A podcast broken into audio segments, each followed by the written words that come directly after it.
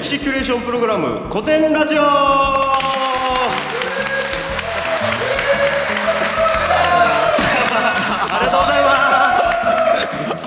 世界の歴史キュレーションプログラム古典ラジオパーソナリティの株式会社ブック代表樋口清則ですそしてはい、えー、株式会社古典代表の深井龍之介です。そしてはい、同じく株式会社古典の楊英氏です。はい、えーこのラジオは歴史を愛し歴史の面白さを知りすぎてしまった深井さんを代表とする株式会社古典のお二人と一緒に学校の授業ではなかなか学べない国内外の歴史の面白さを学んじゃおうという番組ですと、はいさあさあさあえー、と今日はもうおそらくお聞きの方ちょっと音の感じが違うんじゃないかなと思うんですけども、なんとこれ古典ラジオ始まって以来のうん。初めての試みなんですけども、なんと今日は、えー我が施設、えー福岡県高橋のいいかねパレットで公開収録っていうのをやらせていただいてます本ね。いやあの今日はあの実は、えー、と株式会社オルターブースさんがやられてる、えーオルタナティブキャンプっていうその合宿、はい。まあ、研修みたいなことをやられてるんですけども、その一環として古典ラジオが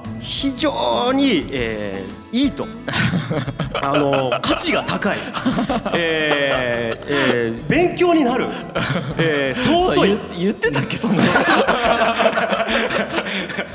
研修にとって非常に役立つということで、はい。なんとはい30分時間をいただきまして、大事なき研修の時間の中ではい。やらせていただくということで、僕正直テンション上がってます。そうですか。だいぶテンション高いなと。どうです？か？お二人公開収録とか。まあでもお二人はえっ、と結構ライブっていうか人前でそうですね。まあ喋るイベントって、イベントとかで結構喋ってるんですけど、なんかこうラジオ形式ではこうなんか公開するっていうのはちょっと初めてなんいでで。すね。一年間やって初めてですね。ねね。うん。もう樋口さんのおかげですよ。すみません否定できないです。すみません。僕自分の心に嘘つけないんで僕のおかげかもしれないです。いやそうそうまあでもこうやって3人出会ったのがちょうど1年前なんで,、そうですねこうやってやらせていただくっていうのは結構感慨深いんですけども、じゃああのちょっとあの一個だけちょっと嬉しいお知らせ発表しておきますほいほい。拍手いただきたいんで。はい。えー、と我々古典ラジオって、えー、と1年かな？1年前からやらせてもらってるんですけども、YouTube とポッドキャストで放送させてもらってるんですけどもなんと先日総再生回数が19万回を超えました！ありがとうございます。すごくないですか？でこれ1回僕らが放送を上げたら、えーと大体何回ぐらい再生されてるんですかね？1回の放送につき。一回一日ではい千五百です。1500とかですよだから僕らの声が1500人届いてるっていううん。はい、そんな感じで、いやもうなんかありがたいことですよ。うんということで、ありがたいですね本当。はい、あの引き続き頑張っていきたいと思うんですけども、それではじゃあ早速テーマの方に入っていきましょうか。はい。はい、えー、今日のテーマを発表しましょう。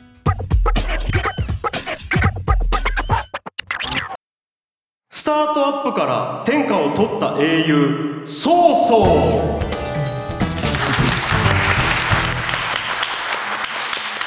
あさあ、えー以前諸葛孔明について取り上げてきたんですけども、はい。今回は同じ三国志の時代ですよね。そうですね。えー結構まあ人気がある時代なんで、あの知ってる方詳しい方いるかと思うんですけども三国志の時代を生きた曹操について曹操猛徳って言ったらいいんですかね,、はい。そうですね。についてのお話をお聞きいただきたいなと思っておりますと、はい。はいい。いですね。このスタートアップから天下を取った英雄そうですね。今日せっかくなんでちょっとそこと絡めていきたいなっていうのがあってですね。なるほど、まあ、できればねこうやってビジネスに絡めてビジネス的に活用できるみたいなところを学び取っていただくのがそうですね。本当はいいのかな。今まであんまりあの積極的に仕事と絡めるってやらなかったんですけど、結構曹操はあの仕事っていう側面から見た時にはかなり、えー。はい、優秀な人なので、なるほど。はい、参考になるかなと思って。はいはい。まあその国の経営とスタートアップの経営っていうのが結構共通する部分があるっていうことですね、まあ、あと創始者ですしねこの人はあのはい創業者なんで、なるほど。はい、はい。じゃあちょっといろいろ聞いていきたい,、はい。きたいんですけども、えーまず時代背景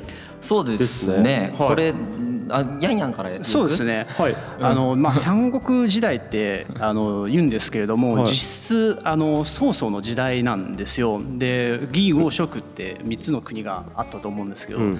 実質もう曹操の作った義の国が一番でかかったです。えー。えっとまず曹操は義の国の人なんですね、義の国の人ですね。三国うん志そう。三国志三三国志ってね。三国志ですね。義公職劉備っていう人と、うん。蜀ですね。はい、うん。で孫権っていう人ですね。孫権が豪ですね、ははいはい。はいはいあとそうあのまそうですね。あこの三すくみというか、うん。じゃんけんみたいな感じでこう戦ってるわけなんですけどもこれ前まあ諸葛亮の時にも言いましたけどねええ。400年続いた漢帝国っていうもう強大な帝国がはいはいはい。まあ崩壊していくまあ最後のところではい。こう出てきた人たちがこの3人で最終的に残ったこの3人がまあ争っていくっていう中ではい。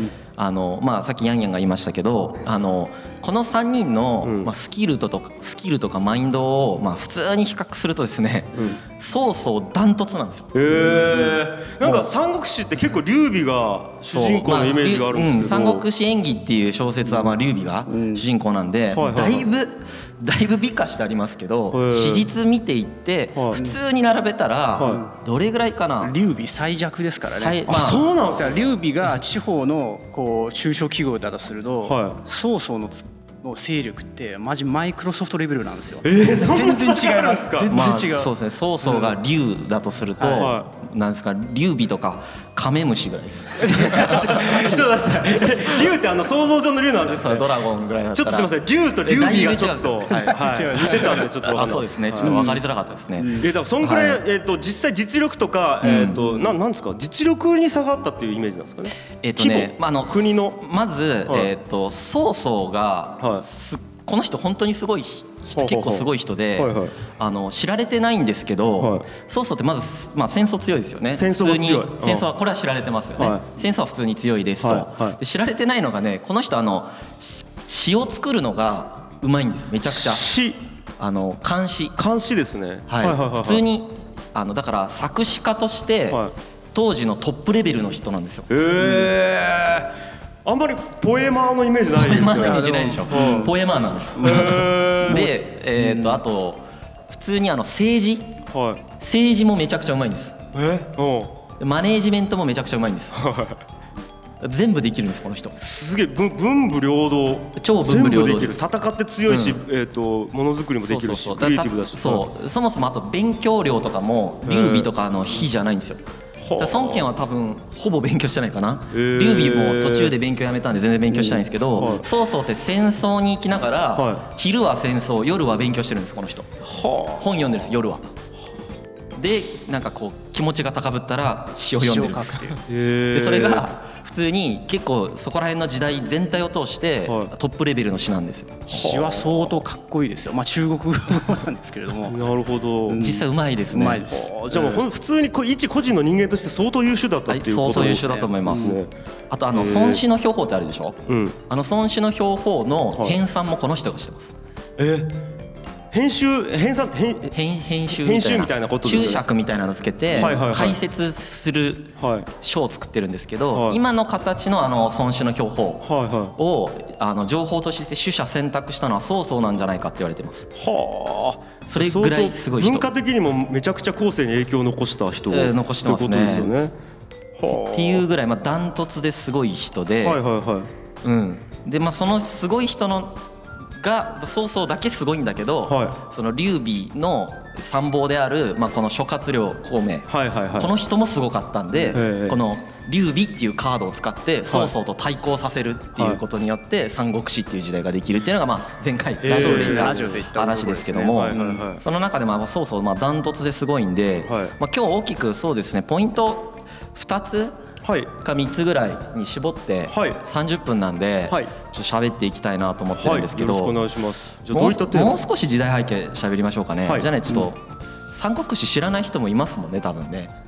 そうですね。一応僕も正直あんまり詳しくないんで、ざっと聞いときたいそうですね。はあの400年間続いたはい。漢帝国っていう、はい。あの帝国があるんですよ。はい。でまあ400年ってねなんかこうパッていったら400年かって思うかもしれないけど、はい。僕たちほら今明治政府から150年しか経ってないわけですよ。そうだ400年前って。400年だからすごいよ。何やってたか。関ヶ原の合戦ぐらいですよ。はだから江戸時代の完全に初期なんですけど、はあの400年間ずっと続いてるわけです。で昔なんてそれこそこのなんていうか歴史勉強とか別に庶民もしてないから、はいはもうずっと前から漢帝国続いてる感じなんですよ。もうおじいちゃんの代そのさらにおじいちゃんのさらにそのおじいちゃんのずっと漢で生きてるから、これが世界みたいになってるわけです。なるほど。だからよもや誰もこの漢帝国が崩壊するとは全く思ってない。ですね。っていう状態でその漢帝国の政治がびっくりするぐらい腐敗してるんですよ。もう官僚とかがめちゃくちゃ汚職にもう染まってて、はいはい。優秀な人を殺し全ての私服を自分の方でこう肥やすみたいなはいはいはい。ことをして、はい。まあなんていうかなもうぐちゃぐちゃな状態になって、それがある日、まあ、あるこの時に三国志の時代の時に臨界点を超えてしまうんですよ。うんうん。でもう民衆がいじめられすぎてですね、う本当になんかまともに生きていけなくなった結果ですね、はい。あのみんなでカルト宗教にはまるんですよ。そんなソリューション カルト宗教にはまるんですね、はい。そう。それがあれだね。あの聴覚っていう、はいはい。そのなんかすごいうさんくさい人が出てくるんですけど、はいはいはい。この人があの俺が触ったら病気が治るみたいなことを言って、それをみんな信じちゃって、はい心の拠り所として、はい。そういう宗教にはまっていくんですね、うん。もう数百万人規模で。はいはいはい。そしたらそこが、えー、と武装放棄するんです。その新興宗教が。はいはいはい。これによって400年間続いた漢帝国の,、まあその土壌がはい。揺らいじゃうんですよ。はいはいはい。なるほど。はい、でそこでまあ崩壊に向かっていくんですけど、はい。この、まあ、黄金の乱っていうんですけどね、はいはいはい。その聴覚が起こした乱、はいはい。この黄金の乱の中でこれをこの黄金の乱をもうその朝その当時の漢王室は治められないから、うん。もう、うん。もう汚職政治家しかいないから、はいはいはい。実際にこれを治める実力がある人が必要になったんですよ、はい。社会は。はい。この時に出てきたのがさっき言った3人です。そうそうそうと劉備と孫権です。なるほど。アウトサイダダーなんですよね。アウトサイダーなんですね。だから中心でえっと漢漢の帝国を仕切ってた人間じゃないんですね。あもともとそうですね、まあ、漢の帝国を仕切ってる人たちは汚職に染まりきってるんでなるほどなるほど。あの、はいはいはい。みんなちゃんと漢の役職もらってるんですよ、はいはいはい。それこそ曹操とか一番最初は学者としてあのや学者として役人になってるんで、はいはいはい頭いいから、はい。まあ、そういう感じでちゃんと役あの役人になってるんだけどやっぱり3人とも途中でもうこの漢帝国を見限ってるんですよ。はあはあはそれでその見限った状態でこの3人が、まあ、アウトサイダーとして出てくる。あなるほど。アウトサイダーじゃない人たちはもうみんなあの殺されてしまうんですけど、ええええはい。ええ、腐敗政治の中で、そういった時代背景があると。まあ、そういった時代背景の中でですね、はい。まあその曹操がまあダントツで強い理由がまああってですね。それが知りたいですそうですね、まあ、はい。これがちょっとだいぶ時間経ちましたけど冒頭のスタートアップと結構つながるなと思ってて、自分自身やってて。ここが肝ですね。そうですね、はい。曹操ですね、はい。あの人材活用がめちゃくちゃうまいんですよ。え人外人材。あ人材活用。人材活用、人外って聞こえました、はどういうこと人材。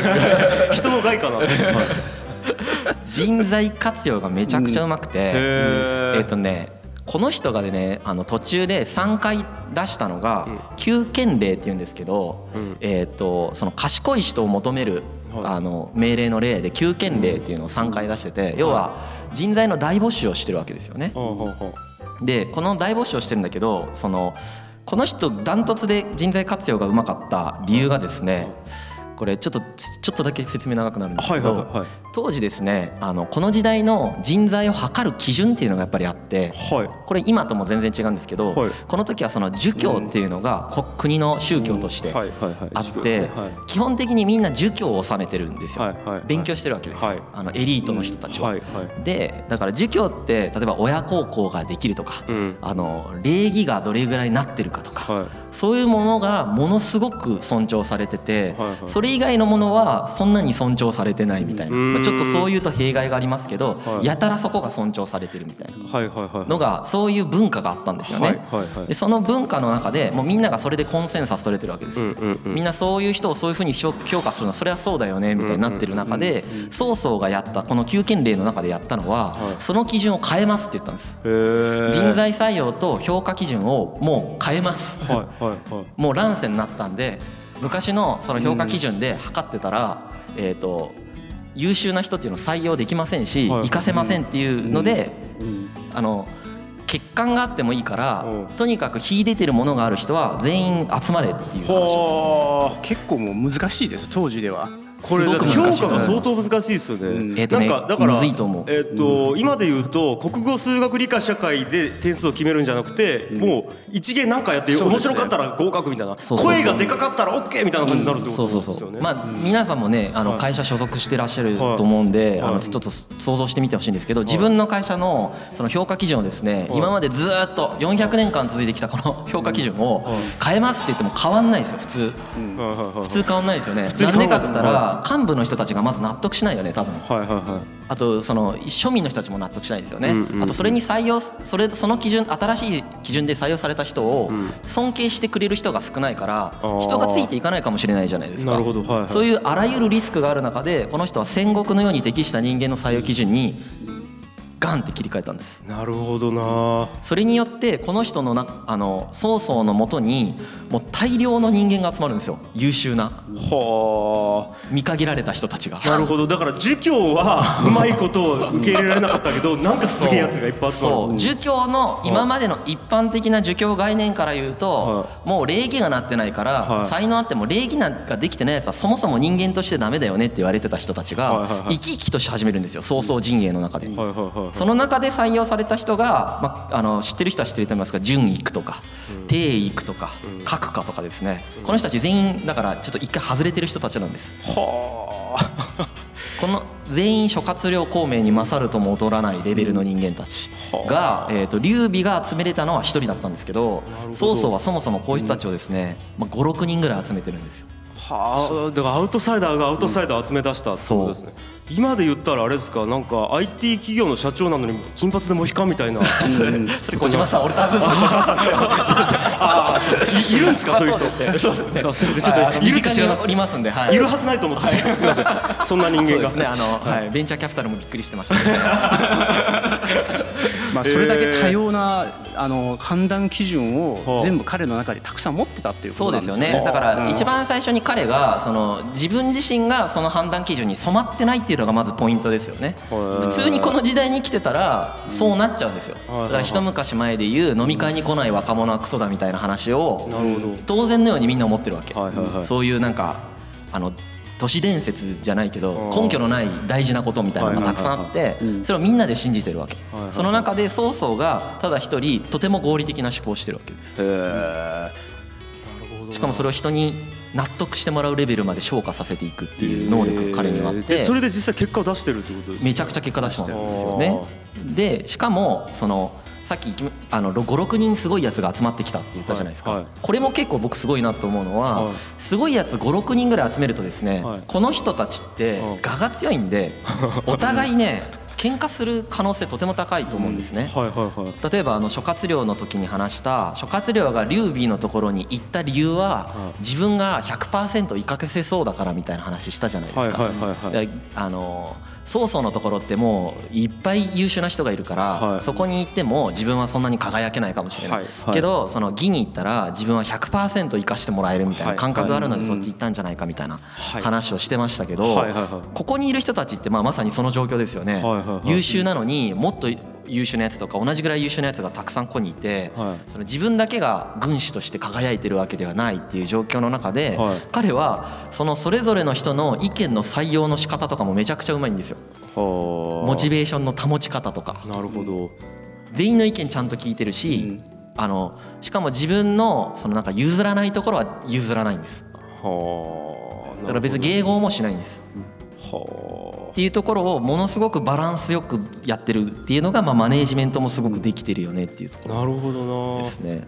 うわなんかだから本当に秀でてるところとそうじゃないところ激しい人間がうまくピースをこうパズルのように組み合わせてはい最大化させていったっていう。そうですね。はあとまああれですよ、あの人材採用というか勢力を拡大する前に彼がやったことは農業なんですよね。あ農業？はい、農業を作ってとりあえず軍糧を蓄えたんですよ。そうですね。うん、それでやっと人が来るようになったんですよね。やっとっていうかそれを狙って人が来るようになったんでよ。そうですすね。あ資金調達というかそう資金調達調達じゃないか。あでも資金調達資金ですよね。今の感覚で言うと、うん。その資金を先に集めたっていううん感覚ですだからビジョンだけで人は集いい人は集まらないなって分かってるんですよ。おー。ちゃんと渡すものを渡して自分で用意してからじゃあみんな来てねと。へえ、うん。なんかだからそこでなんか学ぶべきことってあとなんかリスクをあそうですね。追うっていうところもなんかあるような気がしてて、うん。なんかその文化を文化の真逆をいくわけですよね、今までできてたような慣例みたいなものの。そうですね、はい。まあ、彼自身結構やんちゃなあのすごく勉強して勉強できる人なんですけど、はい。まあ、結構やんちゃな青年時代を送っていたので、はい。まあ、今でいう本当不良なんだんですよ、はいはいはい。若い頃。はい。多分それもあって、はい。そういう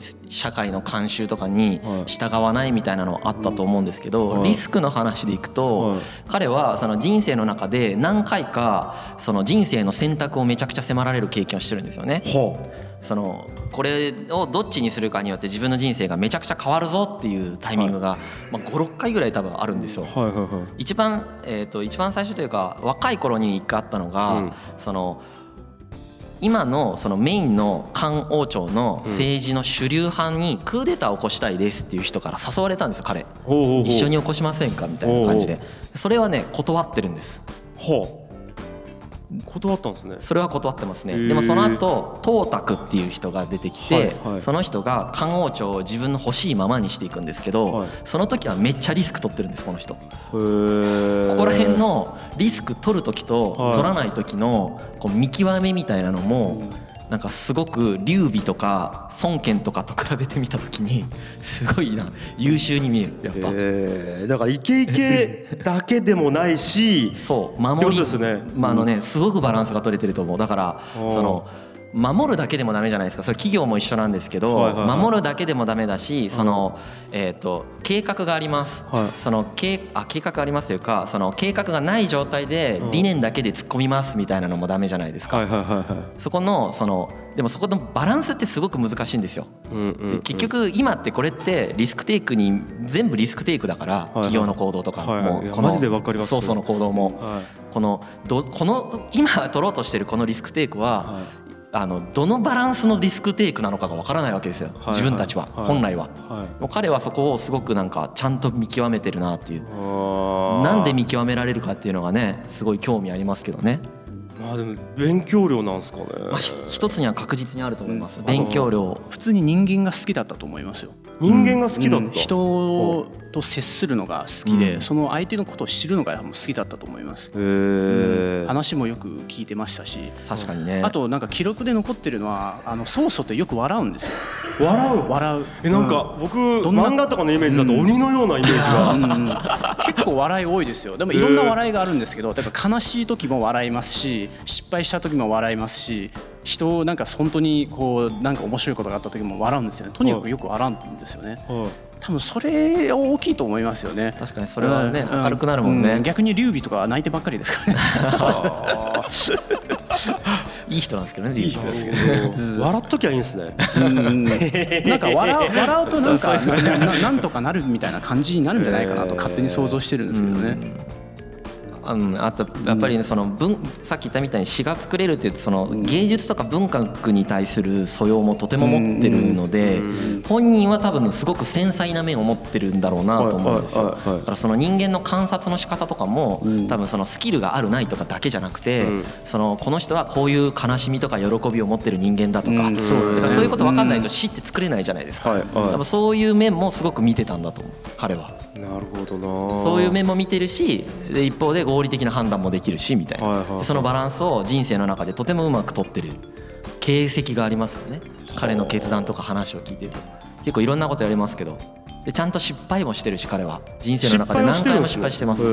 一番ね有名な失敗あのレッドクリフの石壁の戦いで負けますけどねこの人。あれによってその三国時代になっちゃうんですよ。うんうんうん。あれ勝ってたらまああの全部統一してますけどねうんうんうん。この人が。そういう痛い目も見てるし例えばあの晩年の選択として面白いなと思うのは彼はその漢王朝が滅びる最後の王様を彼が立てて皇帝を立ててそれをね分取ってもよかったんです。自分が皇帝だって言ってもよかったんだけどはい。彼は死ぬまで言わなかったんですそれ、えっとどういう立場でいたんですか？えー部下です、へえ最最小っていう。うん。うん、それはなんか理由はあるんですか？だからそこではい。多分取っちゃうと、はい。あの崩壊するって思ったんでしょうね、うんそこのなんか機微が分かったんだと思います、はああ。のここの説明結構時間かかるんで難しいんですけど、そのそこまで行くとやりすぎだって思ってたわけです彼の中で、だから自分が死ぬところまでは、その皇帝の座は取らない。だけど自分が死んだ後は息子の代になったら思いっきり取っていいよって息子に言ってて、で自分が死んだ後に息子が皇帝になるんです。はけど自分が取っちゃうと、うん。そのすごく汚く見えてしまうんで、はい。それはやらないっていうそういう戦略的な、そこのバランスなんですね。そうこんだけ野心があるのにですよ、これだけ野心があったら多分その欲求を抑えるのとても大変だったと思います、うんうん。あの皇帝って呼ばれたかったはずですよ、はいはい。彼自身は、そそこを抑えるとかもすごくなんかうまくいやってんなっていう感じ。はあ。なんか聞いてたらただただすごいやつですねまあすごいですよ。実際ただただすごい人です。いやなんかもうだってめちゃくちゃ勉強してめちゃくちゃ強くてめちゃくちゃバランス感覚良くてそっていう人っすね。うであのい生かせる才能は全部生かそうとする例えばほら、は劉備のあの腹心の部下である関羽。はい。関羽を捕らえたことがあるんですよこの人。捕らえた？捕まえたってことですか？捕まえた、はいはい。で自分の部下にしようとしたことがあった、はいはいはい。でその関羽は実際曹操の部下として一時期ちゃんと働いてうん。成果残すんですよ。だからそういうことをさせるほどの人望もあるわけ。はあちゃんと自分に。けど関羽はその劉備に忠誠をつく誓ってるのでは帰りたいですって言うんですよ。許すんですそれ。えそういうのも多分この人の人望のその元になってると思います。そういうのを許してくれるというかそこを尊重してくれる。あとその自分を過去裏切った人とかも許してるへそれだけ才能を生かすことがどれだけ大事かっていうことを彼は理解してたし、うん。まあ、当時その、えーとまあ、6,000万人ぐらいいた人口がですね、うん。あの漢王朝の腐敗で4 1,500万人ぐらいまで一気に減ってるんですね。はいはいはい。めちゃくちゃ減ってるわけです、はいはい。めちゃくちゃ人が死ぬかふあの戸籍から外れるっていうような、はいはい。たんとんでもない混乱時代にあって人材がいないわけですよ。はいはい。優秀な、はい。だから人材マーケットに採用したい人人物像はあるんだけど、はいはい。その人たちの数が少ないことを彼は知ってて、えだからその人物像の人が採用できなくてもそうじゃない人でも生かすにはどうすればいいかっていうことを考え抜いた結果がこの9件例っていうやつだと思います。はあ。すげえ。スタートアップに近いなってもそれは。へえ。同じような状況だと思う。なるほどな、はいなんかえっ、とそれなんか曹操をの踏まえてじゃあ我々がどう生かすのかっていうところが、うん。ちょっとすごすぎて見えてこないですね。逆にね。結局なんかどういうところを生かしていけば、いやなんかどうなんですかね。別に真似できないかもしれないですけど。これ、ま、いやもうだから勉強するっていうこととリスクを取りに行くっていうことなんですかね、なんかなんか我々が実際に行動の中で学ぶところっていうと。うんまあ、うん、そうですね。一うん番真似しやすいのはあれかな。人の話ちゃんと聞くとかかな。この人の場合だとそれすごいちゃんとやってます。あーなるほど。まあ、個人的にはあの曹操がスタートアップっていうか創業し始めた時に、まあ、その袁紹っていう結構大きな集団に一応属してたんですよね。はいはい。なんかその集団っていうのが、まあ、漢王朝を、まあ、その倒す最有力の結構大きな集団軍事集団だったんですよ。はいただそこに集団に曹操が入ったんだけれどもなかなか結構ボンボンたちにボンボンたちに引き入れられた集団だったので、はい結構あんまりそうそうそうちゃんとこうた口ではいろいろいいこと言ってるけれども全然戦わなかったりとかみんな毎日酒飲み会ばっかりしてたわけなんですよね。はいはいで本当だったら当時の曹操って何もリソースとか持ってなかったので、うん。こう持ってないけれどもそこに属してそこのリソースを使って一緒に大きくなろうとしたんだけれども、い。そこで彼はすぐにもうその集団から離れる決断をするんですよね。はいはい。あ全全然こいつらと一緒に働けねえやと思って、もうそこでビジョンが違う。やじゃあ俺離れようって言って、はいはい。それ彼にとってのリスクテイクだったんですよね。なるほどなるほどなるほど、うんはあ、うん。だからそこの決断も早いってことですね。早いですね。なんかこいつらと一緒に合同会社作って事業やってたら絶対これ事故るぞと。なんかそういう。何が学べるんだろうね。はい。いろいろありすぎますけど、はい。まあ一まあ一番の特徴はバランス感覚があります。バランス感覚ですよね。だからなんかはい。僕さっき思ったのは、えっとこういうルールでこの、えっと必ずイケイケで行くとか守りに徹するとかじゃなくてしっかり見極めて一個一個のえっと例えばこの事業には突っ込む。でもこの事業はすぐ手引くとか例えば、えっと人材採用する時も、えっと何かなな点数以上とかで取るんじゃなくて、うん。しっかり一人一人うん。個個として事業も人もなんか見てそこで判断してるようなイメージがあるですすね。はい。でもこれってなんかなんていうんですかねその人の素養じゃないですか。なんか見る側の人間的な素養みたいなものがすごい。そうそうの。素養ってことですかそうそうのあそうだと思います。完璧にそう。だねすげえな。曹操になりてえですね。結局何も勉強にならないってだから曹操がすごいっていうことで、はい。結構。落ちました。あそろそろお時間時間が来ちゃいました。はい。はい、はいいうわけでちょっとエンディングになってしまうんですけどもどうですか？なんかこうやって話してちょっと。なんかこう、はい。やっぱあのかこうなあ面白いですね。限られた時間の中で。まだ時間もねそうですね。30分っていう普段僕らだってやる時って3時間ぐらい喋ってるじゃないですか。そうですね、はい。こう特急感ありましたね。やっぱねじっくり話せなかった分。まあでも結構なんかまとまって話せたんじゃないかなと思いますけどね、なんか要点をバーっと。はいということでございましてありがとうございます。大丈夫ですか？なんか言い残したこととかあれば。大丈夫ですか柳さん？大丈夫？ラジオぜひ皆さん聞いてくださ あそうですね。ぜひ。今日もえっ、とあ午前中に収録したんですよね？そうですね。そうですね。ガンディーを、はい。あの今日朝9時半に集合してガンディーを収録したんでそれは多分8本分ぐらい今日ずっとし喋ってますもんね。ずっと喋ってますね、なんであのもしこうやって興味を持っていただければ、えーとそうですねぜひぜいろいろねあの、はい。今後もや頑張っていきますので古典ラジオ聞いてください。ということでございまして大丈夫ですかね？はいありがとうございます、はいえー以上関市のあ関市じゃない 世界の 歴史キュレーションプログラム古典ラジオは毎週月曜と木曜にお送りしております、えー今日は、えー公開収録ということでいいかねパレットから、えー、とオルタナティブえーキャンプの中で、えーお送りさせていただきました。というわけで以上古典ラジオ公開収録でした。ありがとうございました。いありがとうございます